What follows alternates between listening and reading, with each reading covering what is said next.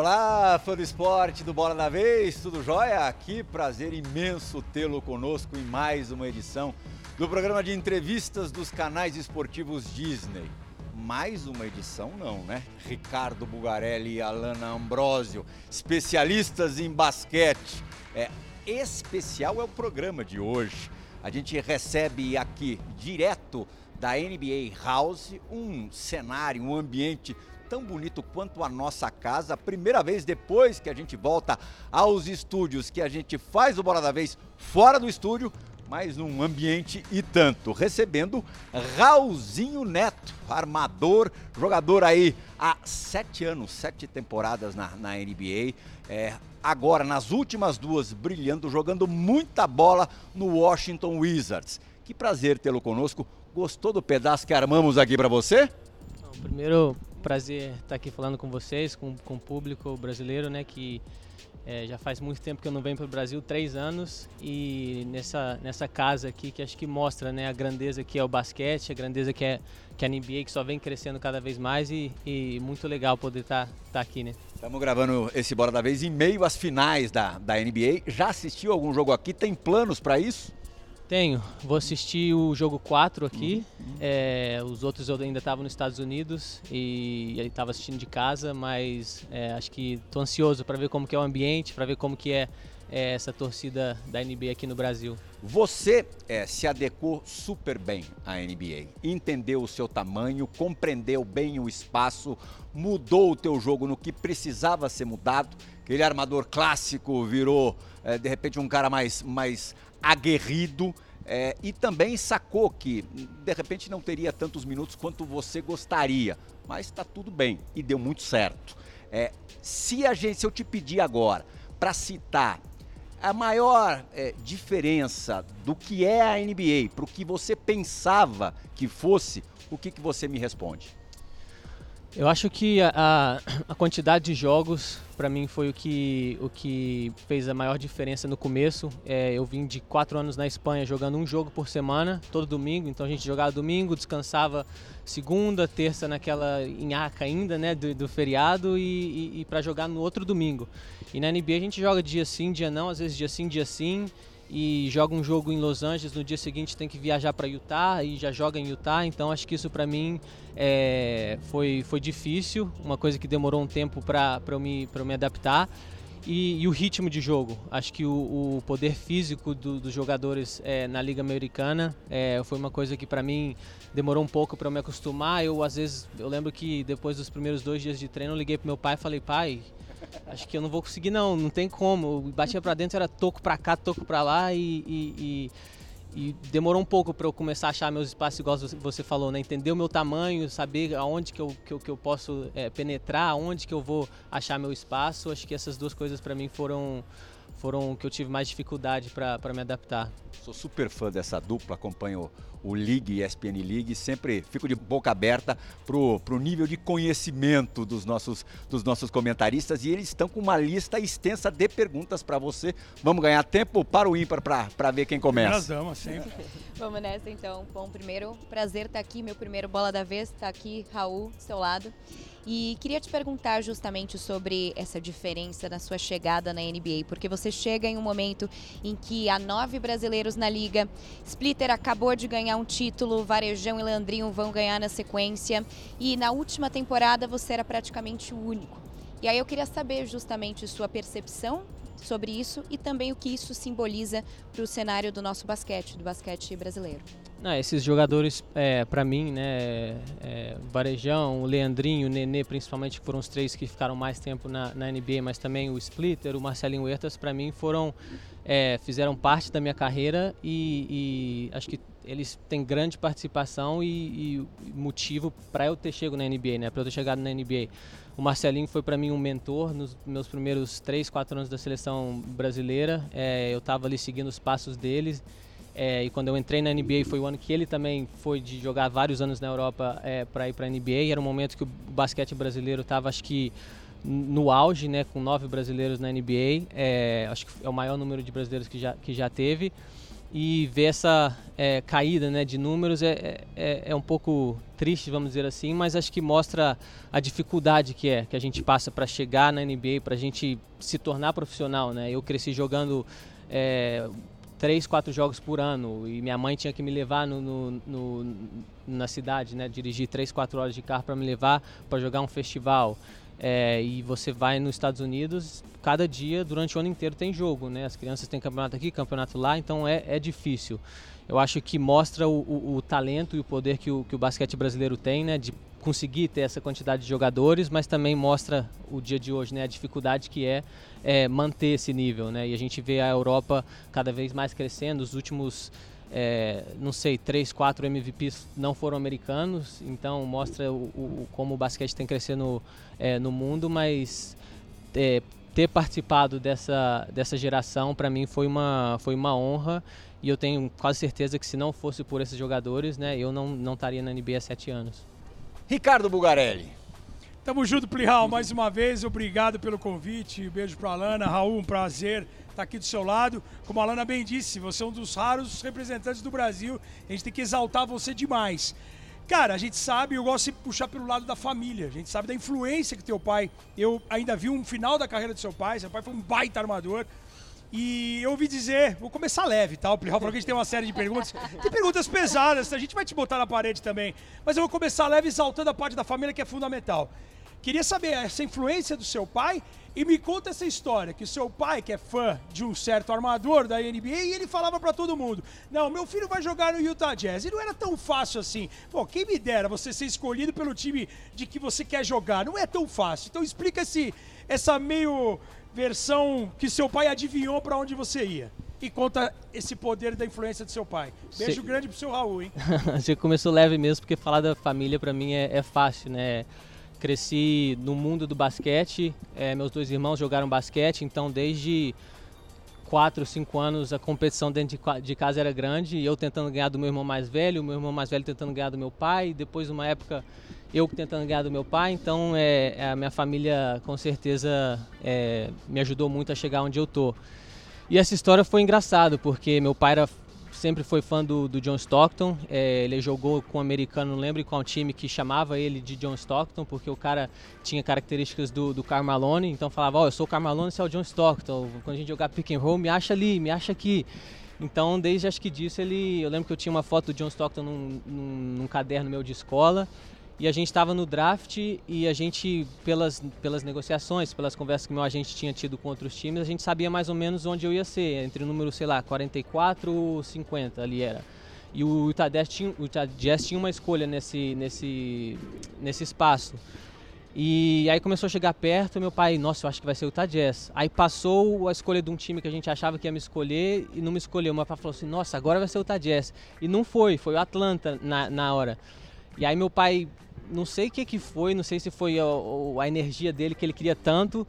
Passou 15 minutos, meu agente me falou, oh, você foi trocado do Atlanta pro Utah Jazz. Aí meu pai foi, meu pai na hora já tirou o boné do Atlanta Jazz, achou um do, aliás, é do Atlanta Hawks, colocou do Utah Jazz e feliz da vida, Virou né? a casaca rapidinho. Virou a casaca, já dentro dele eu já queria Tava que preparadíssimo. Essa né? energia, né? É, o quanto ele chamou. O quanto que, que, que ele queria, parece que aconteceu, né? De algum jeito aconteceu. E aí no dia seguinte, que é tudo uma loucura, né? Você é draftado, no dia seguinte já tem que pegar um voo, tem apresentação.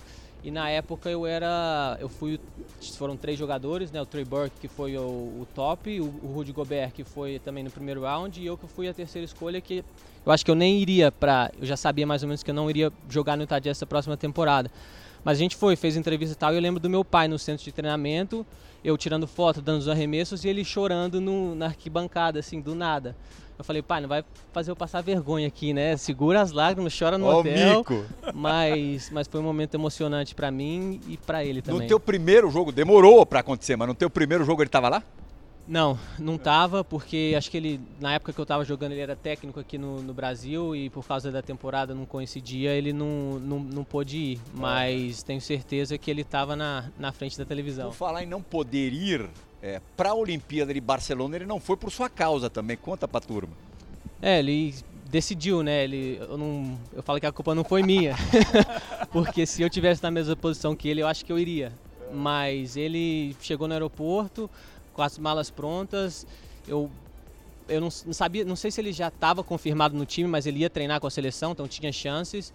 E aí chegou no aeroporto, ele desceu do carro, minha, falou para minha mãe, ô oh, Cláudia, não, não, tô, não quero ir. Tua mãe estava grávida. Minha mãe grávida. É, Explodindo. É, e aí ele, não, não sei, não, perdi o nascimento do meu primeiro filho, do Diego, meu irmão mais velho não, não tô feliz, não quero ir e, e, não foi, ficou em casa. E eu consegui realizar o sonho dele depois de 20 anos, que foi jogar as Olimpíadas Duas de Londres. Vezes, né? É, as Olimpíadas de Londres em 2012 e consegui realizar esse sonho. Então meu pai tem, acho que tem alguma coisa ali nele. E ele, ele enfrentar o John Stockton em 92, né? Exatamente. Que é aquela história famosa do John Imagina. Stockton descer no meio das ruas de Badalona, porque o ônibus estava né, parado. Ele falou assim: é, eu vou descer aqui. Ele saiu no meio do povo e ninguém reconheceu o John Stockton, porque as atenções todas para Magic Johnson, Michael Jordan, Larry Bird. É. Isso em 92, Pediram para ele né? tirar foto de alguém, ó, tira a o teu pai aqui. tiraria foto do John Stockton, isso Era o ídolo dele. Você imitava alguém jogando, moleque?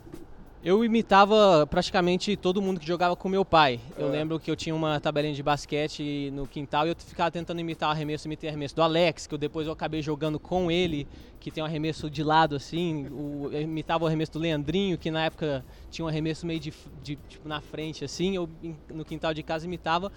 Mas aí quando o Leandrinho jogou com meu, que jogou com meu pai, Sim. foi pro Phoenix Suns, eu comecei a assistir o Phoenix Suns e me apaixonei pelo Steve Nash.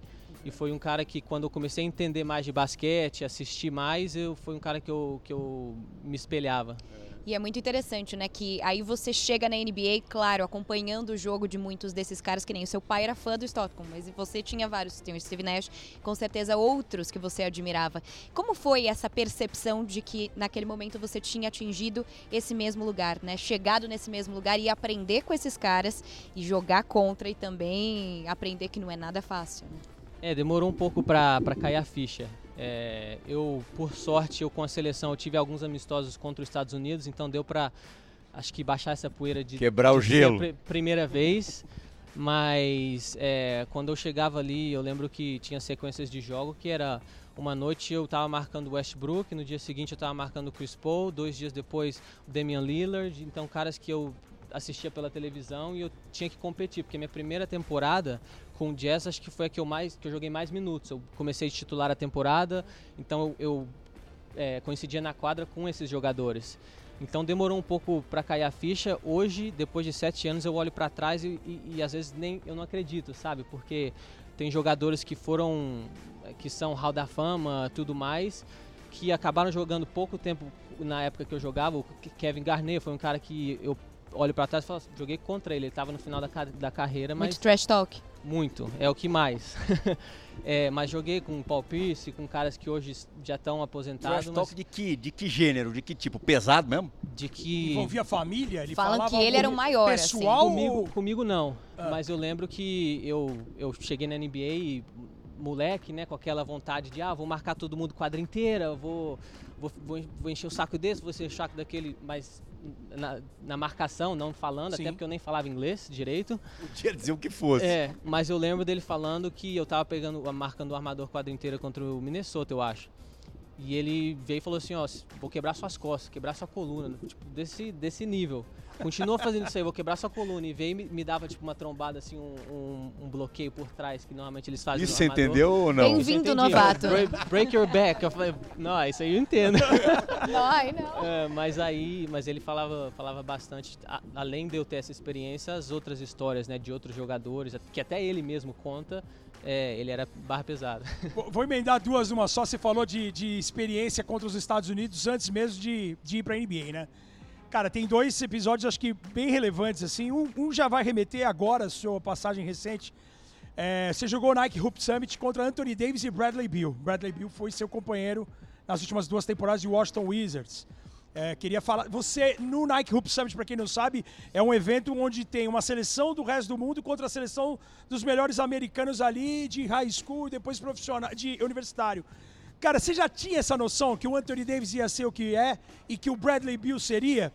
E 2010, você falou Estados Unidos, eu sei que você não jogou, mas é uma real chance que a gente teve, a seleção brasileira teve de ganhar dos Estados Unidos com os profissionais, os lances livres do Marcelinho Huertas, Kevin Durant arrebentando com o jogo e os Estados Unidos bateu o campeão mundial na Turquia em 2010. Você viu do banco. Você tem essa sensação que foi a maior oportunidade que a gente teve de vencer a seleção americana com os profissionais? Queria que você falasse desses dois momentos.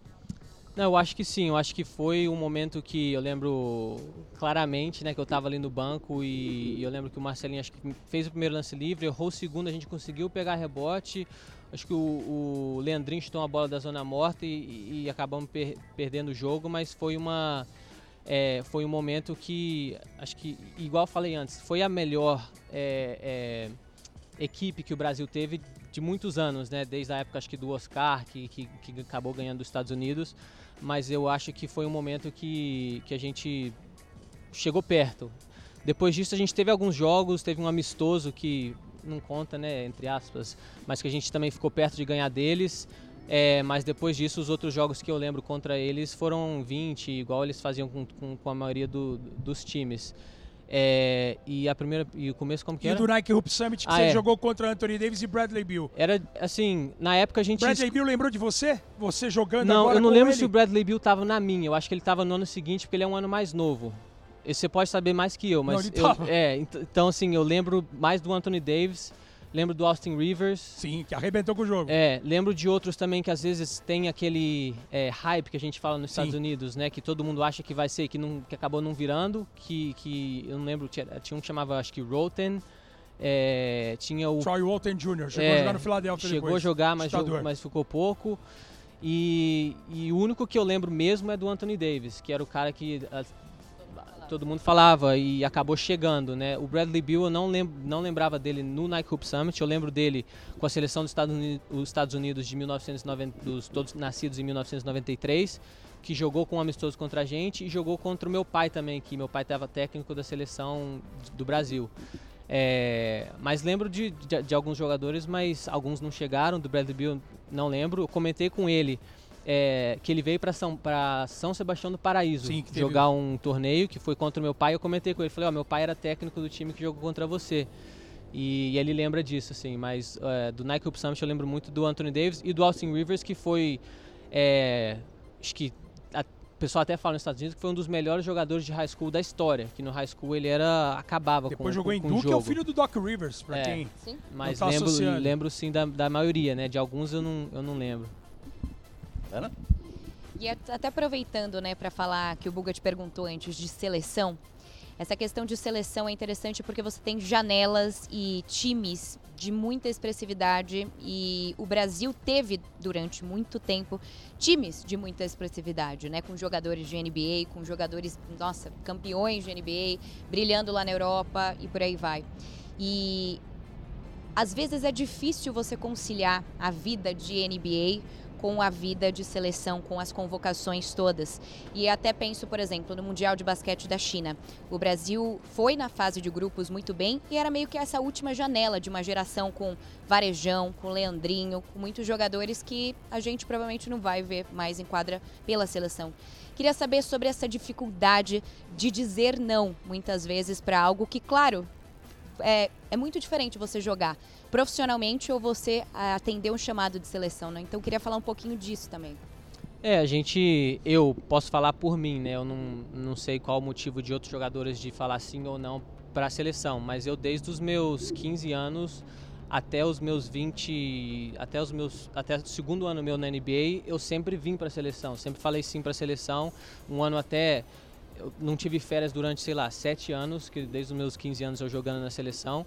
E, e sempre para mim foi um orgulho. Eu nunca vi isso como é, tinha né, a janela para você ir para outros times, mas para mim era sempre o orgulho, é, é você jogar É diferente, né? com seus irmãos praticamente, sabe? Eu joguei na seleção, comecei com o Marcelinho quando eu tinha 17 anos, a gente jogou juntos 5 anos na seleção e, e tem esse lado de você estar representando o país, você não está ganhando nada, então tem o lado, é mais o orgulho mesmo e eu sempre, eu sempre fui claro com isso, eu falei, eu sempre vou disputar é, os campeonatos pela seleção, é, se não atrapalhar minha carreira, que depois de 3, 4 anos na NBA, quando eu saí do Utah Jazz, estava sem contrato, e aí tive lesões, é, eu tive que colocar na balança, sabe?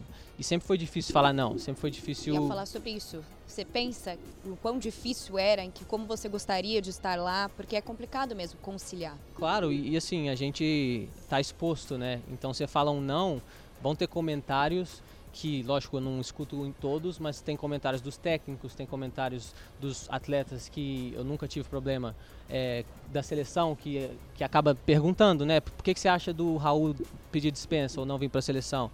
Então são coisas que são complicadas e é sempre muito duro você falar não para a seleção tava, brasileira. Tava até falando para a Lana, cada um sabe aonde aperta o calo. É muito fácil falar da vida dos outros sem saber da realidade dos outros, das necessidades, dos medos. Qual foi o não mais doído? O não mais doído, eu não tenho muitos nãos, mas eu acho que foi o, foi o Mundial. É, o último Mundial. Da China. China, Isso, não, da China? 2019. Isso, é. Foi o Mundial da China que eu tava é, bem pra, bem pra jogar, eu tava recuperando uma lesão no tornozelo, eu poderia ter, ter ido, mas eu tava sem contrato. Então, assim, voltar de uma, voltar de uma, de uma lesão, que eu rompi um ligamento no tornozelo, eu tive o estresse de decidir, faço cirurgia ou não faço. Se eu, fazer cirurgia, se eu fizer cirurgia, a recuperação seria oito meses, então eu perderia esse, esse ano da NBA. Na, na, na eu estava no, no Utah Jazz e o Utah Jazz cortou meu contrato, então para mim eu tava com medo, sabe? Foi um Ah, medo que eu se falei. você se machuca, quem que vai Exatamente. arcar com esse prejuízo no ano seguinte? E eu, e, e eu não tava 100%, eu tava, sei lá, 90%. Então, assim, eu poderia ter, ter ido, mas é, acabei tomando essa decisão e foi a mais difícil Com mim. essa galera que a, que a Alana acabou de citar aqui, que parou, que foi realmente até o limite, é, saindo, parando, tendo parado, o teu papel na seleção imagino que passe a ser diferente. É um processo novo, treinador novo, Gustavo ali, que não é tão mais velho do que, do que você. Como é que você se vê nesse processo? Cara, eu me vejo, assim, é, como um jogador importante, claro, mas eu não gosto de me colocar no papel de eu sou líder, eu sou o cara que eu sou o cara do time. É, eu acho que o, o bonito e o legal de seleção é que não tem isso. É, você tá ali, você tá jogando, um dia você vai bem, um dia você não tá. A seleção estão os melhores jogadores dos clubes. Então você tá na seleção, você uma vez foi o melhor do seu clube, foi o melhor do seu time, mas na seleção não tem isso. Então, assim, eu me vejo como, claro, um exemplo. É, eu já até recebi mensagens. É, Iago, por exemplo, é um cara que sempre me manda mensagem depois que sai a convocação: Ó, tô animado para jogar com você, para treinar, que não sei o quê. E das últimas duas que ele foi, eu não, eu não pude ir. É, mas eu me vejo assim como um exemplo e, e- e- e um exemplo de, assim, eu vou, se eu for, vou treinar, vou mostrar, é, vou competir nos treinos e me vejo como, como não como líder, mas como um exemplo e como um cara que com certeza é um jogador importante para a seleção brasileira. A gente tem algumas perguntas gravadas, vamos voltar para a NBA. Gabriel Veronese trabalha conosco na, na ESPN, no site, tem um podcast também sobre basquete. Vai fazer uma pergunta relacionada a um cara que você enfrentou e, e já disse em outras entrevistas que era sempre muito penoso, depois te teve como, como companheiro e novamente você o, o enfrenta. Fala, Gabriel, não vou fazer tua pergunta não, não vou roubar não. Fala Pirral, fala Raulzinho, um prazer estar aqui com vocês no Bola da Vez. É, Raulzinho, eu queria saber de você, vem de duas tremendas temporadas no Washington Wizards, onde você dividiu o vestiário com o Russell Westbrook, né? É, queria saber como foi dividir vestiário com um cara desse tamanho, com um cara dessa proporção na NBA e do porquê que talvez ele não tenha dado certo nesse Los Angeles Lakers, né? Uma temporada de muitas expectativas, o time acabou não é, se classificando para os playoffs para a pós-temporada. O que, que não funcionou nesse Los Angeles Lakers e como foi dividir vestiário com a fera? É, é uma pergunta que eu recebo bastante, né? Porque ele é um cara que cria muita polêmica, não pela pessoa que ele é, mas pelo, pela grandiosidade que ele, que ele representa né, no basquete. E para mim foi muito bom compartilhar é, vestiário, porque eu tinha essas dúvidas também. É, às vezes você acaba, quando não conhece a pessoa, você escuta comentários, escuta coisas de fora que, que, que às vezes é o que você acredita. Ele é um cara super humilde, é um cara muito família, é, é um cara que ele tá ali com o time, ele tá 100% com o time é, e ele foi pra gente foi muito importante. Ele no momento que a gente ele começou a temporada com uma lesão e, e muita gente criticava, falava ah não tá bem, já não é o mesmo Westbrook. E de uma hora para outra, quando ele eu, eu- pelo que eu senti dele foi que ele começou a se sentir confiante no corpo dele, ele Explodiu. ah, explodiu. Ele arrebentou e foi quando a gente foi de 0,3% de chance de fazer o playoff para entrar nos playoffs.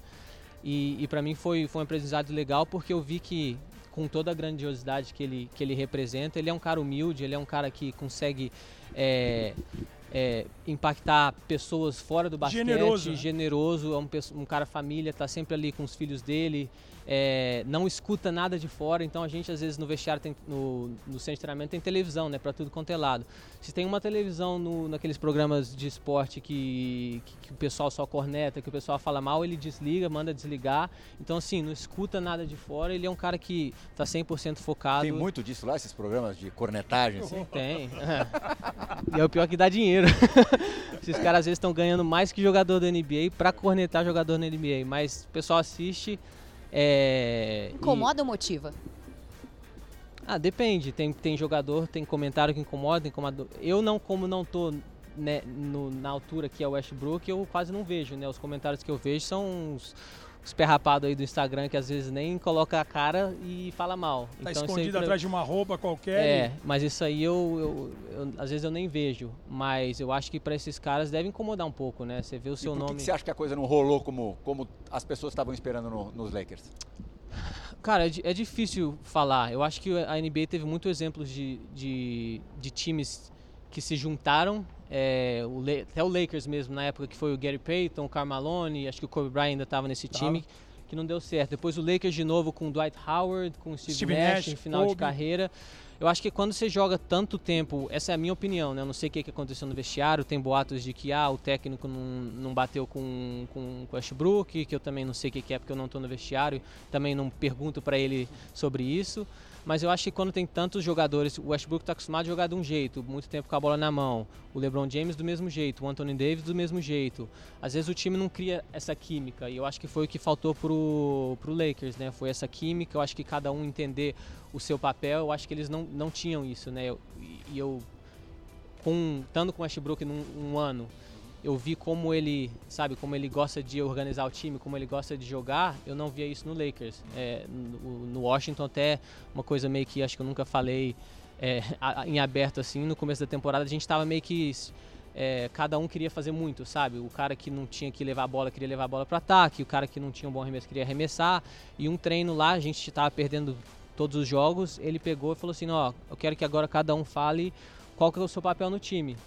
E aí cada um teve que falar, falou, ó, e o meu papel é, é levar a bola e chutar quando eu tô livre. Ah, meu pa- papel é marcar. Ah, o meu papel é eu sou o primeiro pon- pontuador do time, então eu vou arremessar toda vez que tiver só. E foi um a um. E aí quando a gente conseguiu criar esse é, esse role, né, que a gente chama em inglês, cada um saber o seu role, saber o seu papel no time, foi quando a gente começou a, a ir melhor. E eu acho que isso faltou pro Lakers não, não, não É conseguiu. muito cacique, né?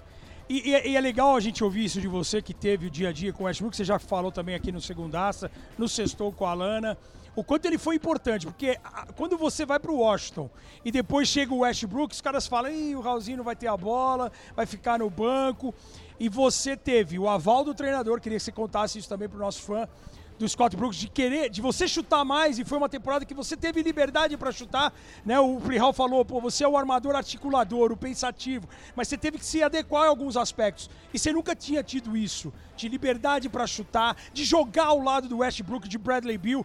Todo mundo achava que o, que o Raulzinho ia pro banco e do banco ia sair da NBA. E foi justamente o contrário. Foi o seu ano de explosão também, ao lado de um cara que te motivou, que foi generoso e do treinador. Queria que você falasse da sua, sua adaptação e depois da saída do Westbrook. O quanto foi ruim pro Washington e para você ter o Westbrook ausente e ele indo para um outro lugar onde não dá certo. Fica um sentimento de frustração, Raul?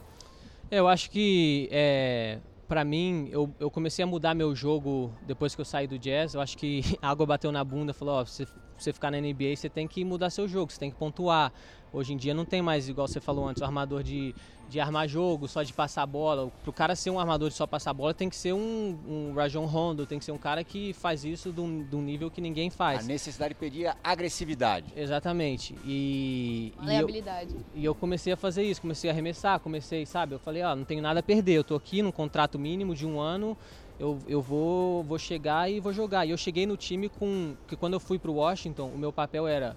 No Philadelphia você já teve esse, esse pensamento. Eu já comecei. Mas você no- não foi incentivado a isso, foi algo que partiu de você. Exatamente, Tá. eu não tinha esse incentivo do técnico de chegar pra mim e falar, ó, preciso que você arremesse, igual acho que eu com uma conversa com você, eu falei, É. preciso que você arremesse seis bolas por jogo dos três. O técnico do Wizards me falou.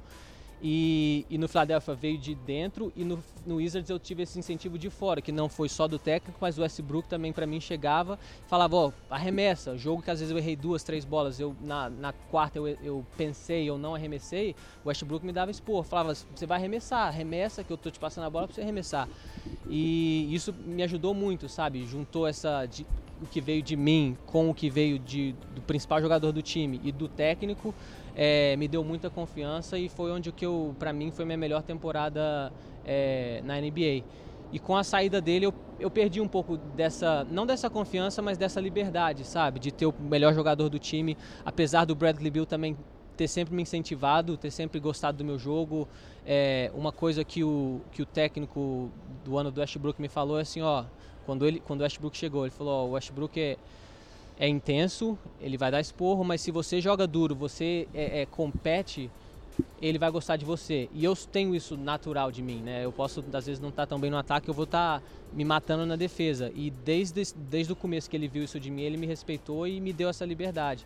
E mesma coisa do, do Bradley Bill, mas eu não tive essa liberdade tanto vindo do técnico ele queria mais que eu armasse o jogo, ele queria mais que eu jogasse. Você desse um passo para trás na tua carreira. Exatamente, mas eu do mesmo jeito assim, eu às vezes tinha jogo que era mais difícil, mas às vezes eu falava, quer saber, eu, eu tô aqui por causa disso, eu tô aqui porque eu joguei desse jeito ano passado, então eu vou continuar fazendo o que, o que eu faço de melhor e que os meus melhores jogos foram que eu, que eu fui mais agressivo. E você estava falando bastante do Russell Westbrook, mas ao longo desses seus sete anos de NBA, foram muitos nomes de superestrelas com as quais você dividiu quadra, dividiu vestiário, estava lá lado a lado, vendo também quem eles eram, de uma perspectiva pessoal. Dá para citar Joel Embiid, o próprio Bradley Beal, além do Russell Westbrook, Donovan Mitchell, Rudy Gobert, que virou seu amigo pessoal. Queria saber também sobre essa adaptação, já que falamos tanto né, dessa adaptação de papel, como foi se adaptar também às personalidades desses caras? Quem são esses caras e como você soube lidar também com os holofotes de estar ao lado deles? É, para mim também foi um, um ajuste, né? Que na Europa você viaja o time inteiro junto, uniformizado, tem mais aquela coisa militar de ah, vamos todo mundo almoçar de 9 às 10 da noite, é, o café da manhã é esse horário, todo mundo é, no café da manhã, se estiver atrasado, paga multa. E na NBA é o completamente contrário, né? Você pega o avião junto, não tem uniforme nem nada, chega na cidade, cada um vai pro quarto, faz o que quiser, você só vê o, o, o pessoal na hora do treino e no jogo. Então nas refeições não? Não, não, a gente não tem, não tem refeições juntos. De vez em quando o time organiza, os jogadores organizam sozinho. Ah, vamos jantar em tal restaurante e tal hora, mas nada obrigatório. E eu acho que isso dá mais liberdade para você criar amizade com quem você realmente conecta, né? Então, assim, eu conectei muito com o Rudy Gobert no, no começo, acho que por a gente, os dois não falar muito bem inglês, um zoava o outro, ah, você tá falando isso errado, ah, você tá falando isso errado. E, e a gente acabou se conectando é, nesses primeiros anos.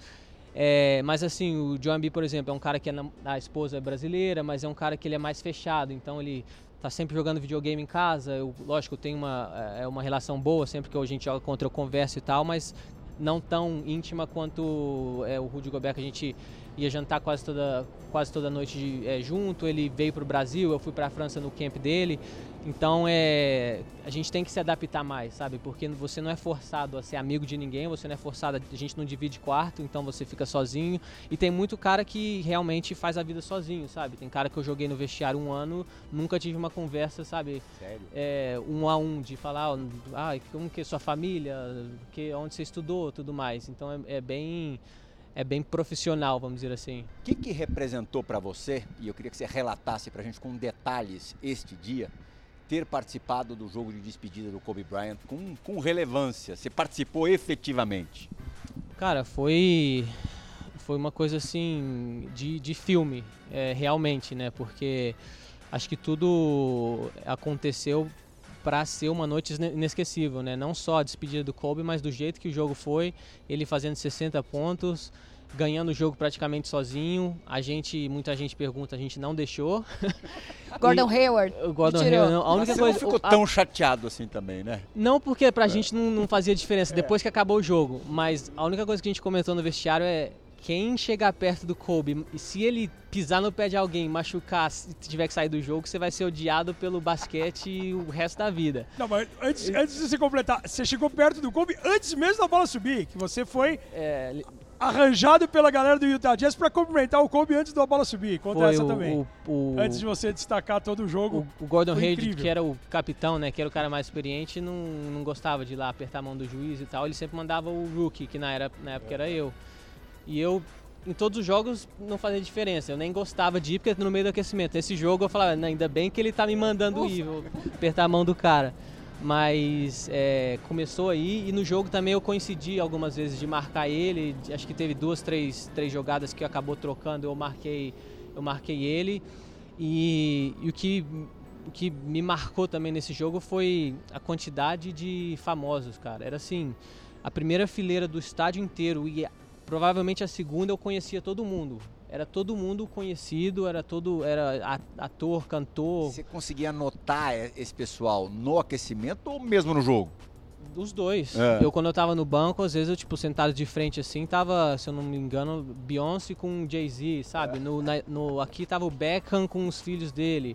É, o Snoop Dogg não tava nem na primeira fileira, eu acho, tava na segunda, sabe? Tipo assim, era uma coisa de, de filme mesmo. Parecia que você tava num, num, num tapete vermelho de um Oscar, alguma festa assim.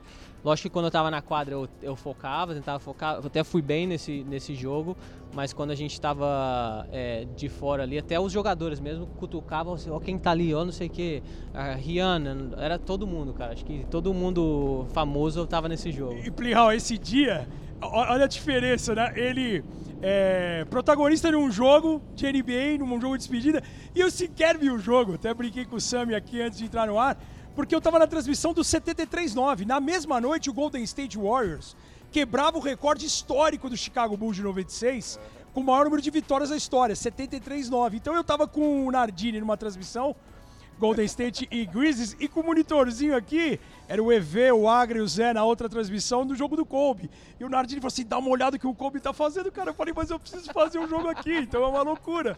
Cara, é impressionante que naquela noite a gente teve um recorde histórico da NBA que ninguém imaginava que fosse ser quebrado.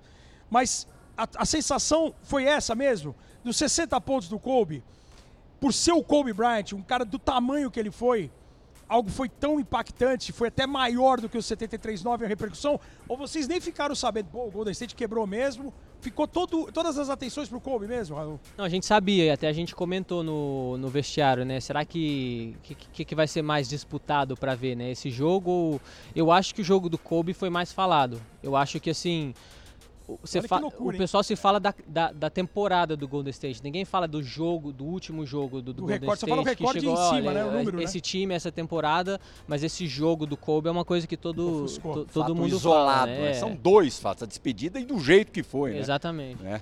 É, você citou agora há pouquinho as diferenças comportamentais é, ali do time na NBA e na, e na Europa, na Espanha mais, mais propriamente. Nosso Rômulo Mendonça, direto de Boston, vai querer saber uma outra diferença, mas não da quadra, da arquibancada. Diga lá, Rômulo! Olá, Raulzinho, tudo bem? Narrei um jogo aqui em Boston e o barulho é gigante. Eu sei que você jogou também na Europa antes da sua trajetória na NBA. Gostaria que você falasse pra gente e comparasse um pouco o perfil do público que você já encarou, torcedor, na Europa, também no Brasil antes, e também com o público da NBA, com quais são as arenas mais quentes, quais são as arenas mais silenciosas. Dá uma geral do que você já viveu na sua carreira pra gente. Um abraço! É, acho que não tem. É difícil comparar, né? Você tá num ginásio de 18, 20 mil pessoas e um ginásio de 3, 4, 5 mil pessoas na, na, na Espanha, né? Ah, às vezes os 3, 4 mil fazem mais barulho. É, eu ia falar, eu lembro de um jogo em San Sebastián contra o Real Madrid, foi um dos jogos acho que mais barulhentos que eu, que eu já fiz parte. É um jogo que foi assim pegado, a gente acabou ganhando esse jogo acho que de um ou dois pontos. Na época a gente, né, o San Sebastián ganhar do Real Madrid era é, um time da na Copa do Brasil aqui, um time da terceira divisão ganhar um time da primeira. Então foi um jogo que eu lembro que foi muito muito barulhento, mas assim, é um jogo a cada dois anos que, que, que eu participei lá. No, na NBA, acho que por ser 82 jogos, às vezes você acaba perdendo. Tem alguns jogos na Espanha que são mais barulhentos da NBA. Mas é, Boston é um, é um lugar que é sempre muito barulhento. Utah é um lugar que é sempre muito cheio. Filadélfia, eu acho que são os três. É, Entre Utah e Filadélfia, para ter a torcida a favor, qual é que é a diferença? É, em Filadélfia a torcida é muito contra. É, te perguntar Mesmo, disso depois. mesmo Cobra pra quem eles têm que torcer. muito. É, eu acho muito. Ben é, Simmons e- sabe. E, e o ano que eu fui pra lá foi o ano depois que eles perderam aquele jogo pro Toronto. Então era assim, tá bom, um ano a gente deixa passar. Dois anos com esse time, Tolerância zero. a tolerância já diminui. Eles tinham acabado de pagar o Al Horford, que tá arrebentando no Boston agora. Tinha, tinha um, assinado um, um salário... 28 milhões. É, você deve saber todos os- os números. Tobias Harris tinha assinado também. Contrato máximo. Ben Simmons. tinha saído. Joel Embiid. Então, assim, eles já tinham passado do limite do- dos salários né, que tem. Então, a torcida que é uma torcida fanática, que a torcida também sabe todos os números, salários, sabe tudo.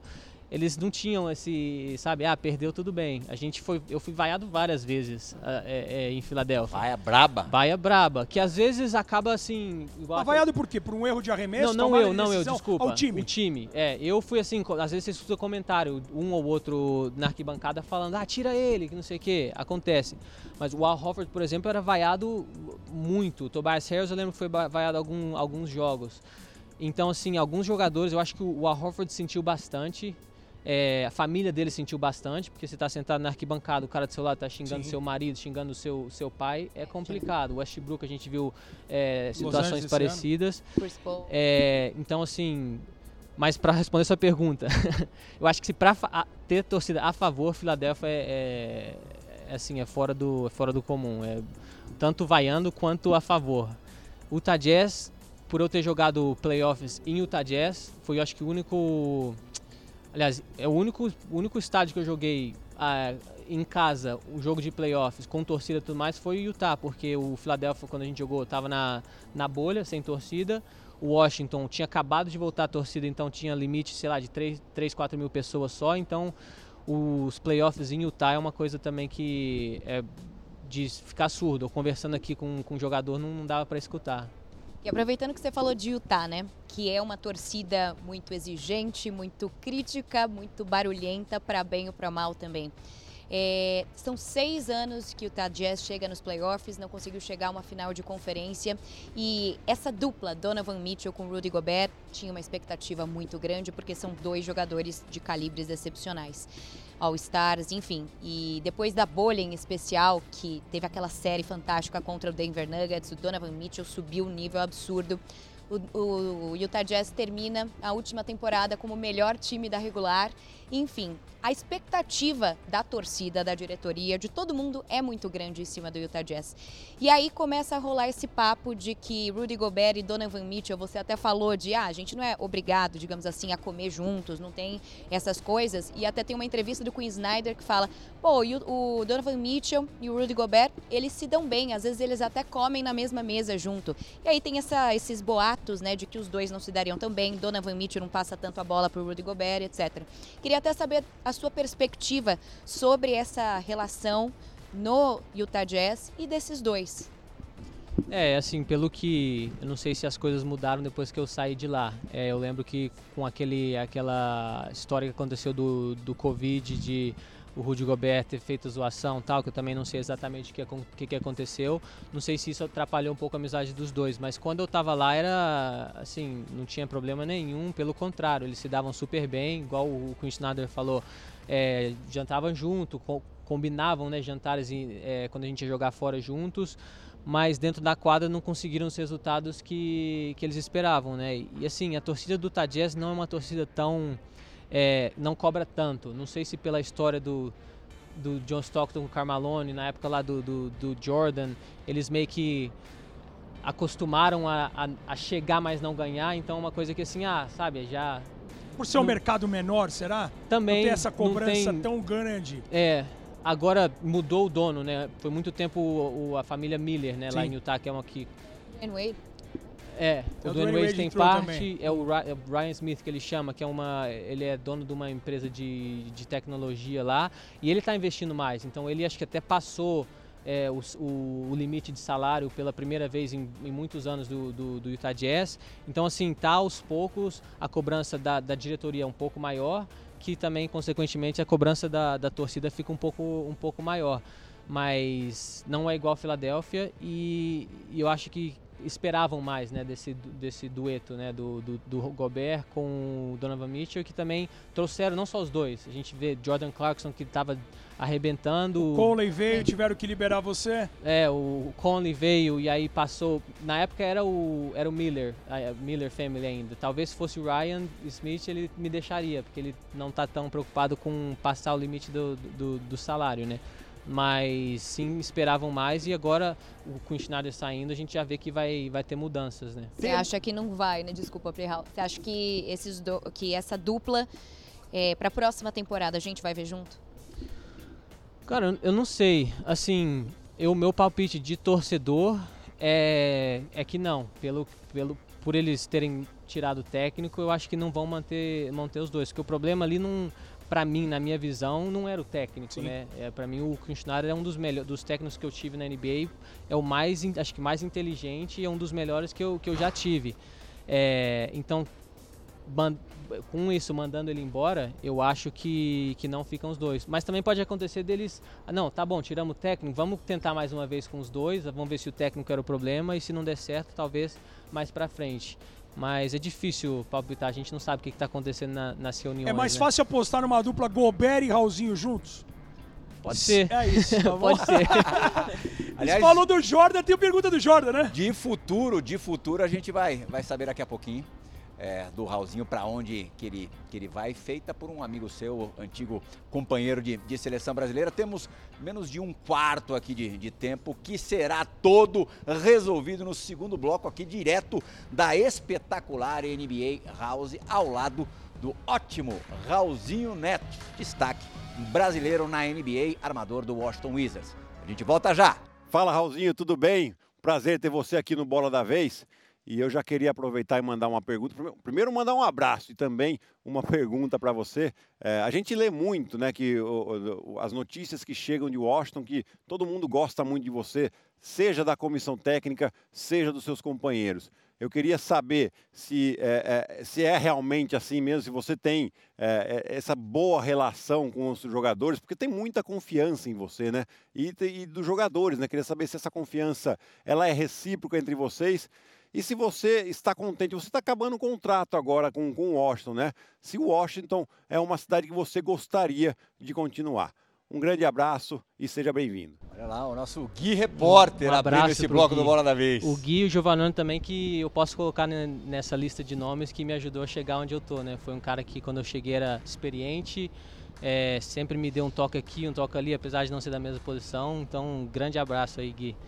É, e acho que sim, é, a sensação que eu tenho, né, eu, eu sou um dos mais, eu, eu, comecei a temporada no Washington Wizards como o mais velho do time.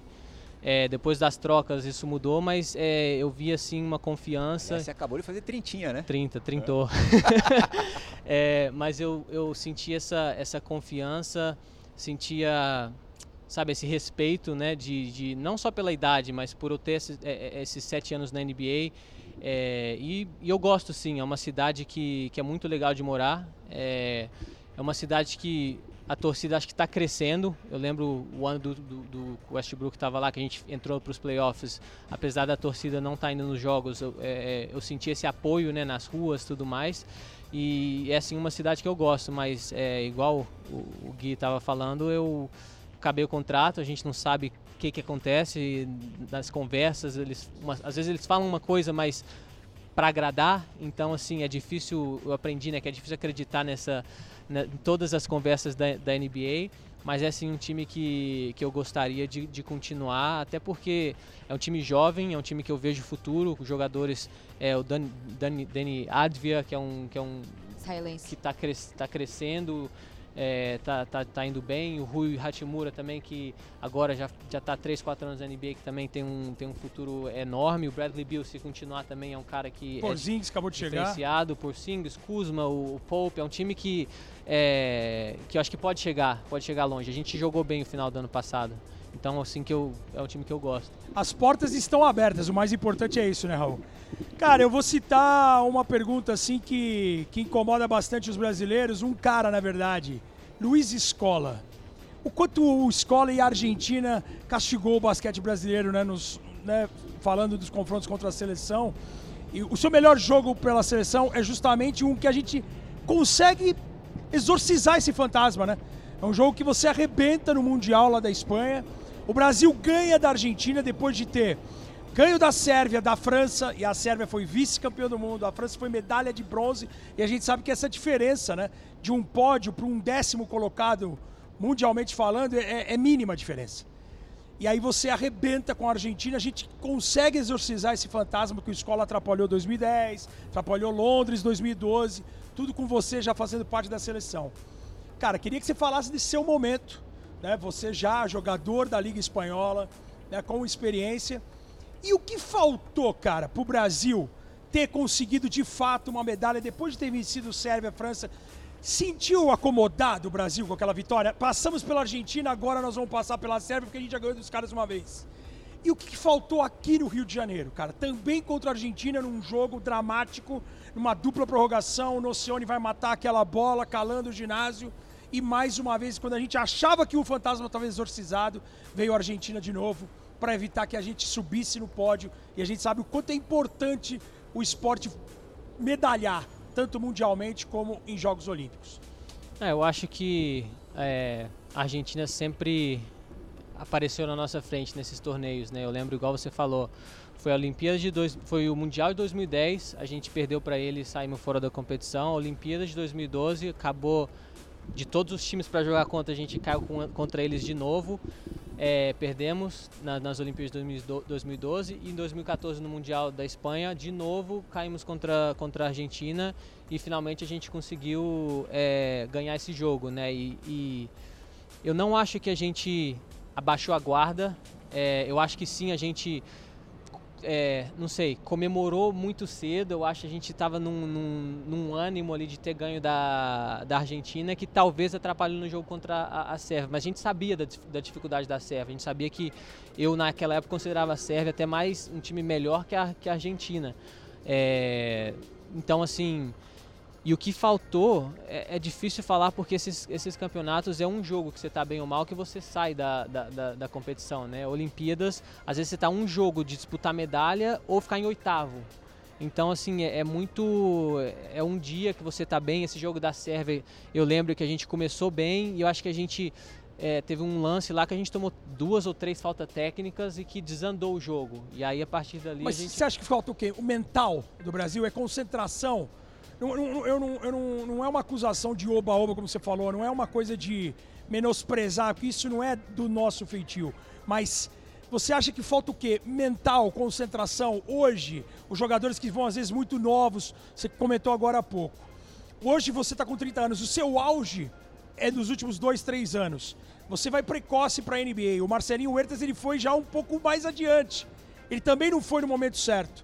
Você acha que isso pode fazer a diferença também para você poder relacionar o seu desempenho de NBA? Aí se, ah, o time é formado por vários jogadores de NBA, mas na seleção não tem esse conjunto. É a concentração, é o mental que falta também? Um minutinho e meio para terminar o bola. Seja sucinto, Não, por favor, eu, Raulzinho. Eu acho que pode ser. Eu acho que até para reforçar né, esse mental, a gente sentiu um pouco jogando a Olimpíadas em casa. Eu acho que tendo a família aqui, eu acho que faltou, não sei se faltou foco na preparação, não sei, é difícil, é difícil falar porque foi um jogo, né? A gente ganhou da Espanha que foi medalhista nessa, nessas Olimpíadas. Sim. Então assim, igual eu falei, é um jogo que às vezes te coloca lá em cima ou te coloca lá embaixo. E pra gente, infelizmente, a maioria das vezes foi contra a Argentina, que dói até um pouco mais. E esse, esse jogo das Olimpíadas, acho que é um, é um machucado que vai ficar na gente que estava jogando por, por ser contra a Argentina em casa e como foi o jogo.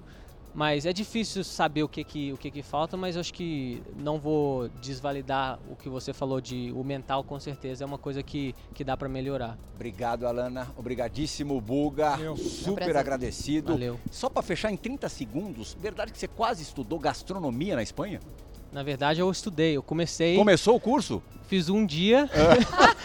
fiz um dia de curso, cheguei na aula e aí eu vi que era estudar, não sei, parte da carne, como que eles matam o, o boi, não sei o que. Eu falei, ah, eu quero aprender a cozinhar, não quero aprender o que, que faz antes da, do, do, negócio chegar na cozinha. Muito específico. E aí também não bati as aulas com os treinos, aí eu peguei e larguei. A carreira de cozinheiro, de chefe. Mas eu cozinho, em casa eu cozinho, eu sou, sou bom ah, e, e, tenho vontade de aprender mais. Seja muito feliz e muito obrigado pela entrevista. Obrigado. Ah, legal. Muito obrigado. Obrigado, fã do esporte, também pela companhia nessa última hora. Agradecendo também a todo o suporte que, suporte que, que a gente teve na NBA House. Espetacular como fomos recebidos aqui. Do esporte, bola da vez retorna na semana que vem. Tchau, tchau.